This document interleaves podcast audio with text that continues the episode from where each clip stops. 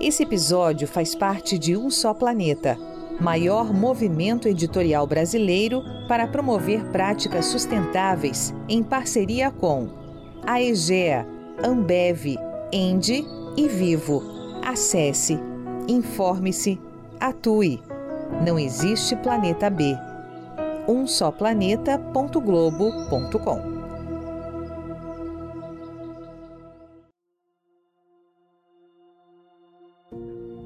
o AMIT combinará ciência, conhecimentos da ciência moderna com conhecimentos tradicionais e isso gerando as inovações tecnológicas que vão alimentar o desenvolvimento dessa nova bioeconomia de floresta em pé e rios fluindo.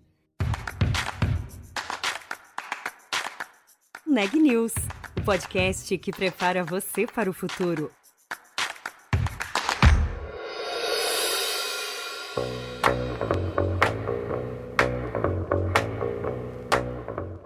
Maiores cientistas e ambientalistas do país, o climatologista Carlos Nobre tem um projeto ambicioso: criar o Instituto de Tecnologia da Amazônia, o AMIT, que vai combinar o conhecimento dos povos originários com a ciência contemporânea. O objetivo é substituir o extrativismo, a pecuária e o garimpo ilegal por uma nova economia que valoriza a biodiversidade e a floresta em pé. Eu sou Marisa Dangil e este é o Neg News. A minha primeira pergunta, Carlos, é sobre um projeto que você está comandando de, eh, de, criar uma espécie de MIT da Amazônia, quer dizer, um Instituto de Tecnologia voltado para a floresta. Conta para a gente como vai ser isso e quando que a gente pode pensar em já ter esse instituto funcionando.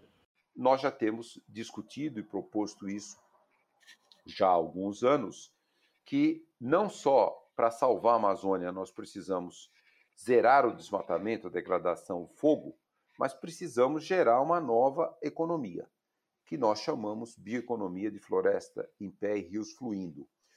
E, é, recentemente, agora com a eleição do presidente Lula, em agosto com a eleição do presidente Gustavo Petro na Colômbia, já começam países terem políticas no governo federal, nos governos federais, que começam a sinalizar que nós precisamos desenvolver essa nova economia. O presidente Lula, na sua campanha, já falou a economia de floresta em pé e, após a eleição, deixou muito claro que o seu governo vai nessa direção. Gustavo Petro, na Colômbia, também falou que temos que acabar com o extrativismo da indústria extrativista de recursos minerais, de óleo, gás, uh, mineração, nós temos que partir para uma economia de floresta em pé.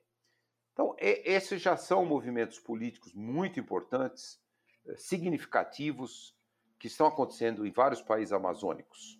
Mas, para isso, lógico, primeiro, para salvar a Amazônia, precisa parar o desmatamento e a degradação. Mas qual é a base para poder desenvolver essa nova bioeconomia de floresta em pé e rios fluindo.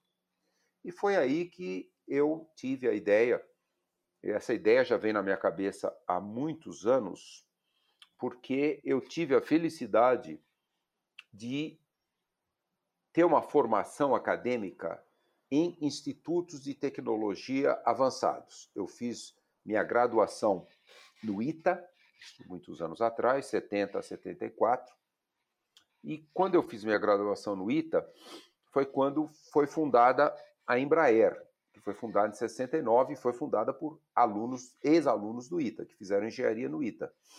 E o Brasil jamais teria a terceira maior indústria aeronáutica do mundo se não fosse o ITA.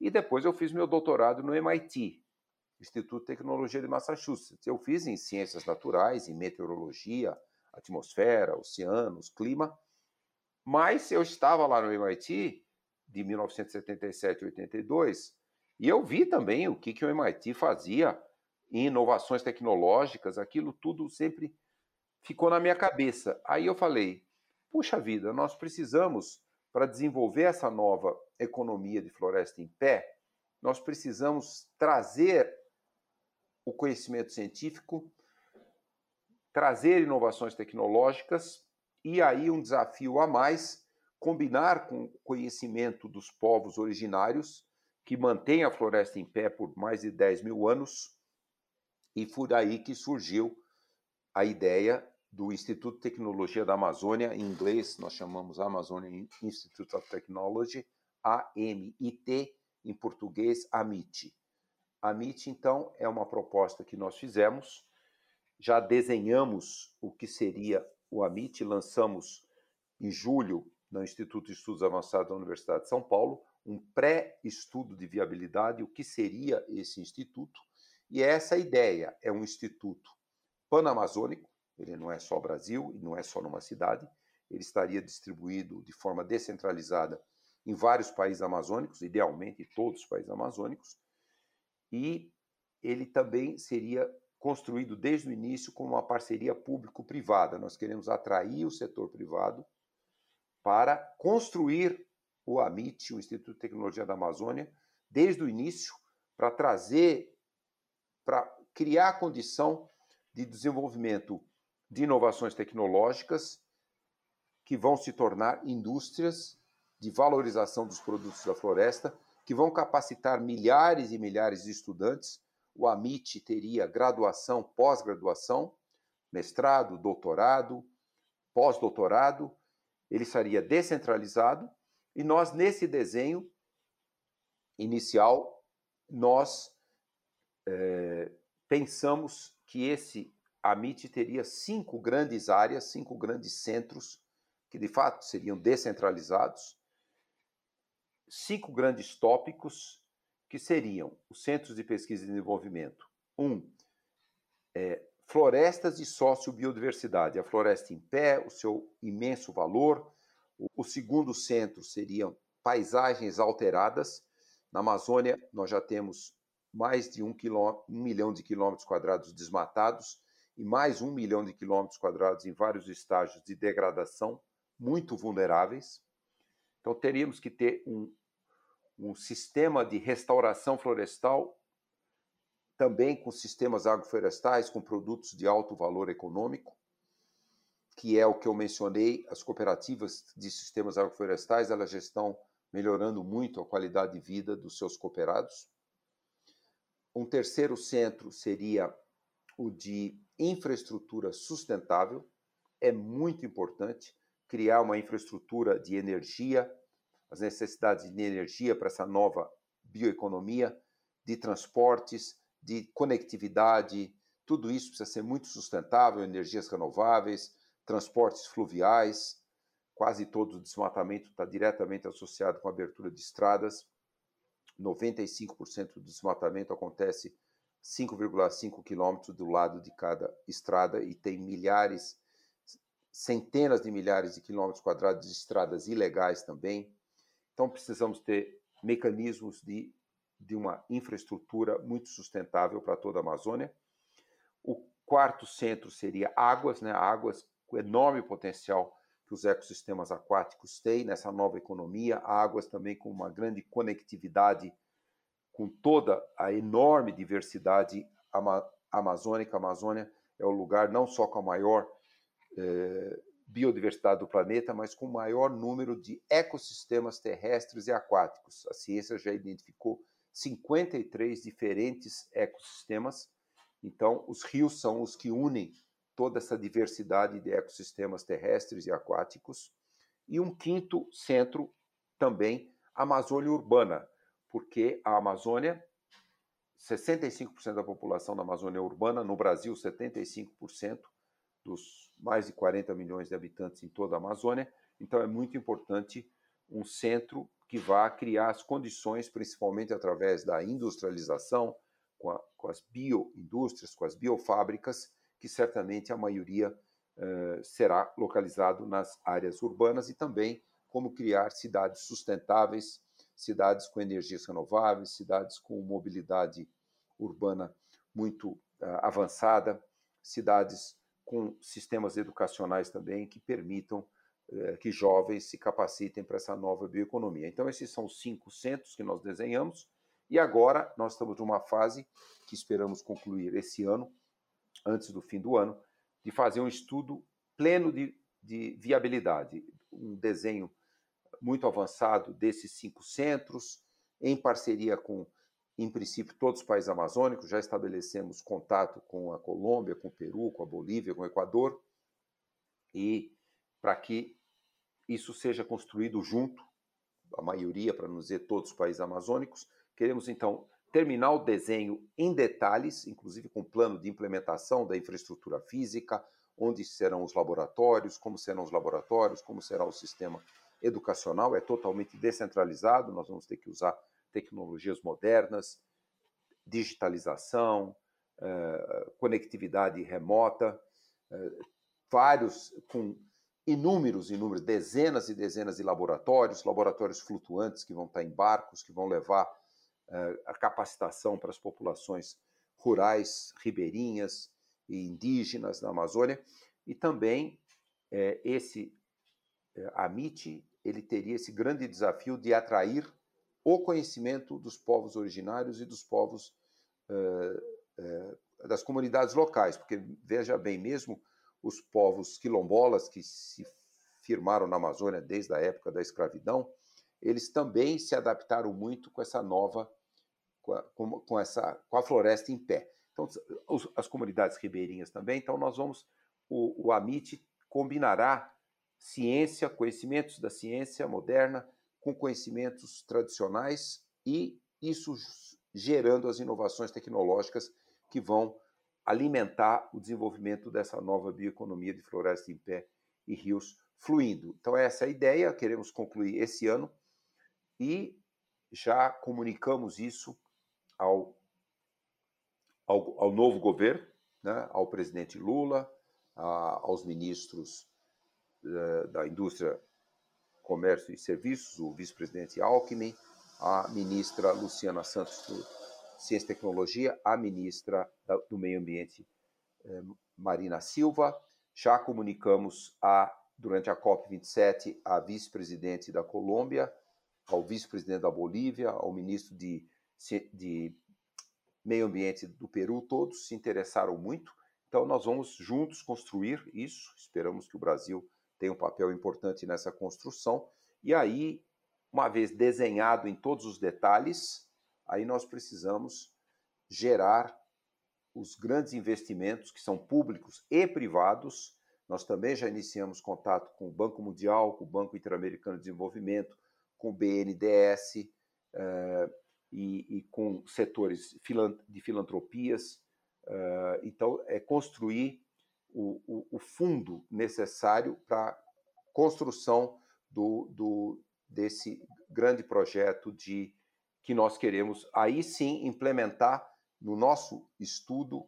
Nós mostramos a implementação no intervalo de, eu diria aí, é, cinco anos, a total implementação, o, criação inicialmente do curso de graduação e depois vários cursos de graduação e depois cursos de pós-graduação, mestrado e doutorado.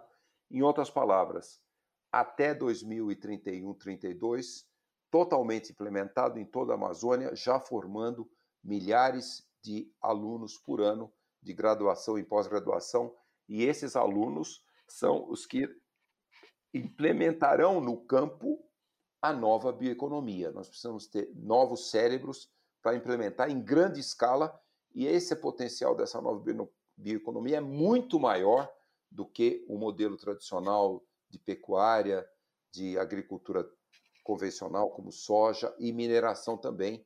Então, é esse o grande futuro que nós esperamos que a Amazônia lidere para todas as florestas tropicais do planeta. Você falou em recursos públicos e, privados, quer dizer, então você também está tentando, é, é, conversando com o setor privado para trazer né, o setor privado para esse projeto. Como é que tem sido essa resposta e o que, que você diria para né, os empresários, para as pessoas que se interessaram, mas né, tem dúvidas assim sobre como seria essa participação e, e, o que eles teriam a ganhar com isso também. Sem dúvida, nós temos uma, um, algumas conversas iniciais, já lançamos, discutimos essa ideia de uma maneira muito inicial com, o, com pessoas do Banco Mundial, do Banco Interamericano de Desenvolvimento, é, com o BNDES. É, você deve ter sabido que o, que o novo presidente do BNDES, o ex-ministro Mercadante, me convidou para estar no conselho de administração do BNDES.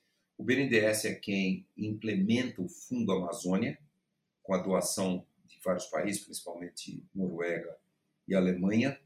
Então, é, por exemplo, é muito importante que os países desenvolvidos, países ricos, que eles aumentem muito suas doações ao Fundo Amazônia. O Fundo Amazônia certamente terá um papel central na, na, na construção e implementação do, do, Instituto de Tecnologia da Amazônia. Nós queremos muito que o Fundo Amazônia, e é totalmente ligado com o princípio, desde que o Fundo Amazônia foi desenvolvido lá atrás, desde 2008, é para isso, é para desenvolver uma bioeconomia de floresta em pé com toda a proteção, com toda a garantia, com, com, com esse enorme potencial. E, e, lógico, também filantropias, já tivemos a condição de conversar com o, o diretor executivo do Fundo Terra do Jeff Bezos, né, o Bezos Earth Fund, é, e a ideia é expandir muito, começar a amplificar isso. Já trouxemos essa ideia também desse plano Amazônia dos três bancos Itaú, Santander e Bradesco.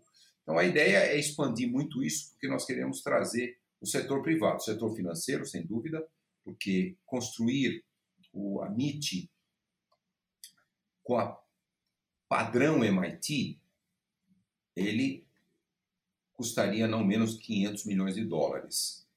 E estimamos o orçamento 60, 70 milhões de dólares por ano para manter o, o funcionamento do AMIT e também no plano que nós criamos, a ideia é também ter um, um fundo, um, em inglês chamamos endowment fund, um fundo para poder garantir também ajudar a manter o funcionamento.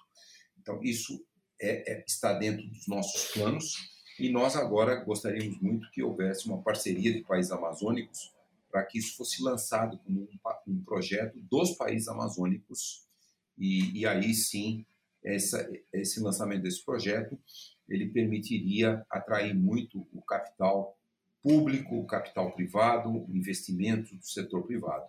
Bacana. É, Carlos, a gente está vendo né, agora a entrada de um novo governo e é, é, percebe-se né, um, um, uma intenção muito clara de atuar né, em favor da, da Amazônia, do meio ambiente e de todas as questões fundamentais para melhorar a questão da sustentabilidade. Agora, a minha pergunta é, quer dizer, é, uma, é um desafio enorme, né? Quer dizer, quais são as prioridades, ou qual a prioridade máxima? Onde o governo deve atacar primeiro, na sua opinião? Ou quais são os, lá, os três pontos que precisam ser atacados imediatamente?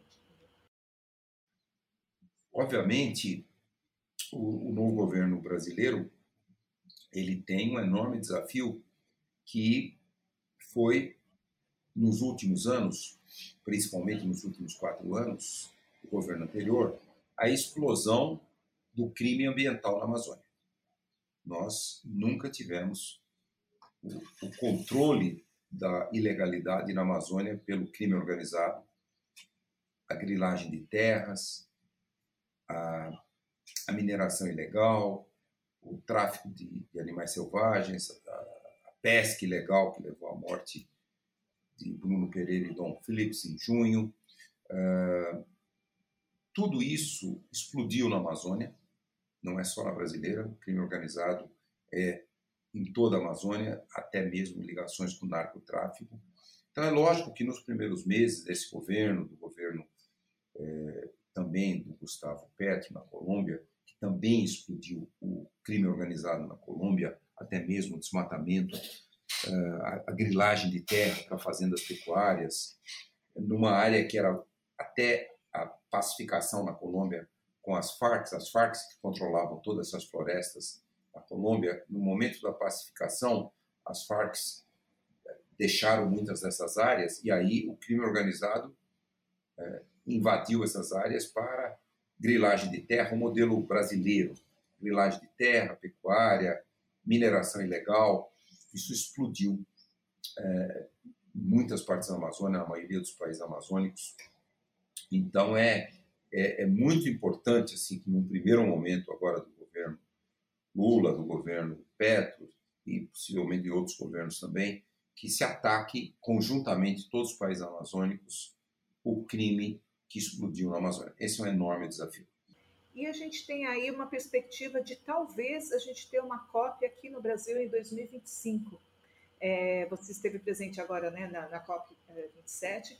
Enfim, eu queria que você falasse um pouco sobre essa última COP, se você acredita que houve avanços e, e, e quais foram, e o que, por que, que seria importante ter a COP no Brasil? Né? Isso seria de, de que maneira isso pode ajudar nos nossos objetivos de é, tentar cumprir o, o, o, Acordo de Paris ou tentar chegar ao desmatamento zero?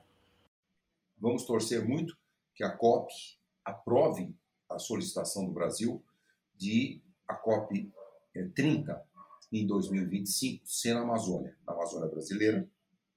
E aí, otimisticamente falando, e eu estou muito otimista, eu confesso, nós despencando o desmatamento na Amazônia brasileira, Colômbia e outros países diminuindo muito o desmatamento, nós teremos um grande líder global, os países amazônicos. Se nós na COP 30 em 2025 nós teremos reduzido em quase 100%, em 80% o desmatamento em toda a Amazônia, nós seremos o grande líder mundial de proteção da biodiversidade, de proteção das florestas e da, e da redução das emissões dos desmatamentos. Então, isso será um exemplo mundial é, e será muito importante mesmo que a COP, 20, a COP 30 em 2025 seja na Amazônia e na Amazônia brasileira, como o presidente Lula é, deseja.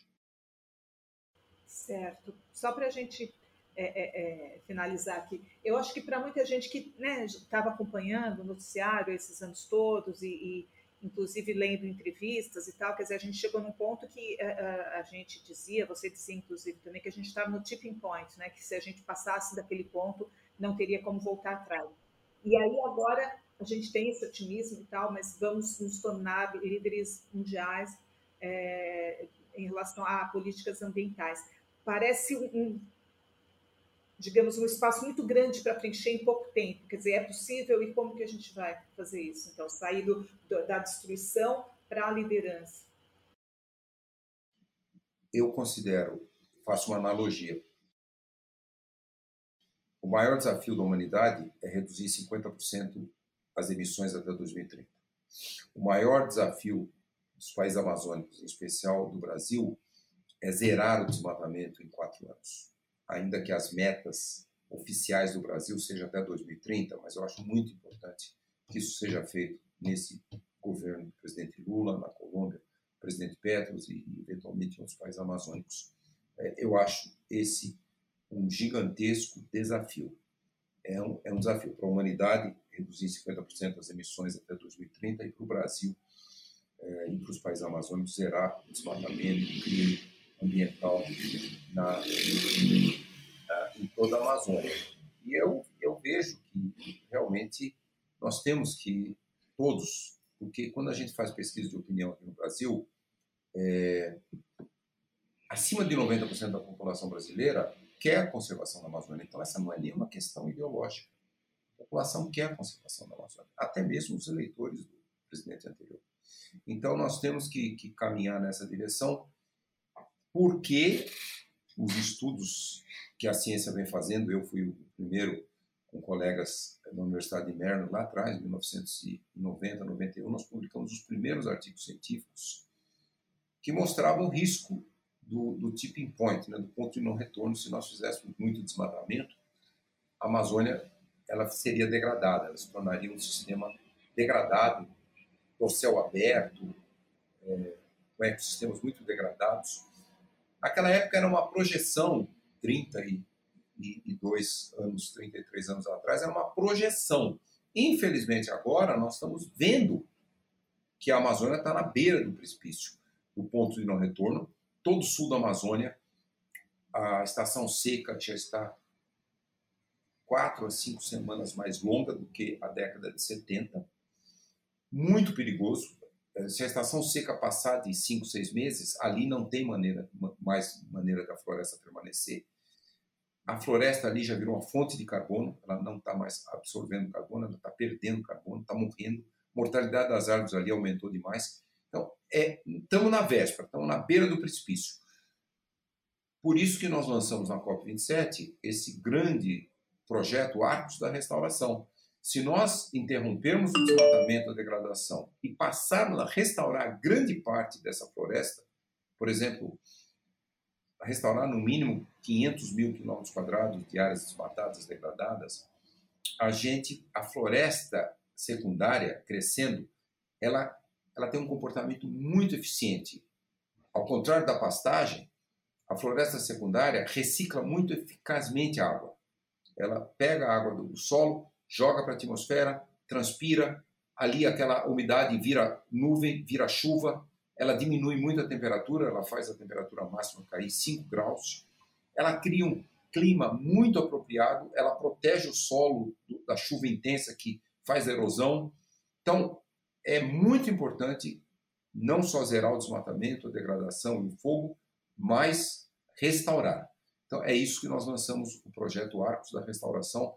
Nós queremos muito que todos os países amazônicos se unam que, o, que vejam venha um grande financiamento. Esse, esse, projeto de grande restauração, nós estamos falando aí uma escala aí de, de 20 bilhões de dólares que são necessários, mas eles trazem um enorme benefício. Eles removeriam mais de 500 milhões de toneladas de gás carbônico por ano da atmosfera, enquanto a floresta secundária cresce, isso é mais de 30 anos. Então, é isso. Salvar a Amazônia do tipping point é, além de zerar o desmatamento, a degradação e o fogo, é criar esses projetos de restaurar imensas áreas. E se isso acontecer, eu e vários cientistas, nós achamos que a floresta não desaparece, que a floresta se recompõe nessa região, mas ao mesmo tempo nós precisamos ter sucesso no Acordo de Paris. Mesmo que nós zerarmos o desmatamento, a degradação e restaurarmos, se o aquecimento global continuar num ritmo sem controle, se a temperatura global passar de 2,5 graus e meio, chegar a 3 graus, só o impacto do aquecimento global faria a boa parte da Amazônia desaparecer. Então nós temos que ter sucesso nas duas escalas. Sucesso no Acordo de Paris e sucesso na restaurar a, a floresta amazônica.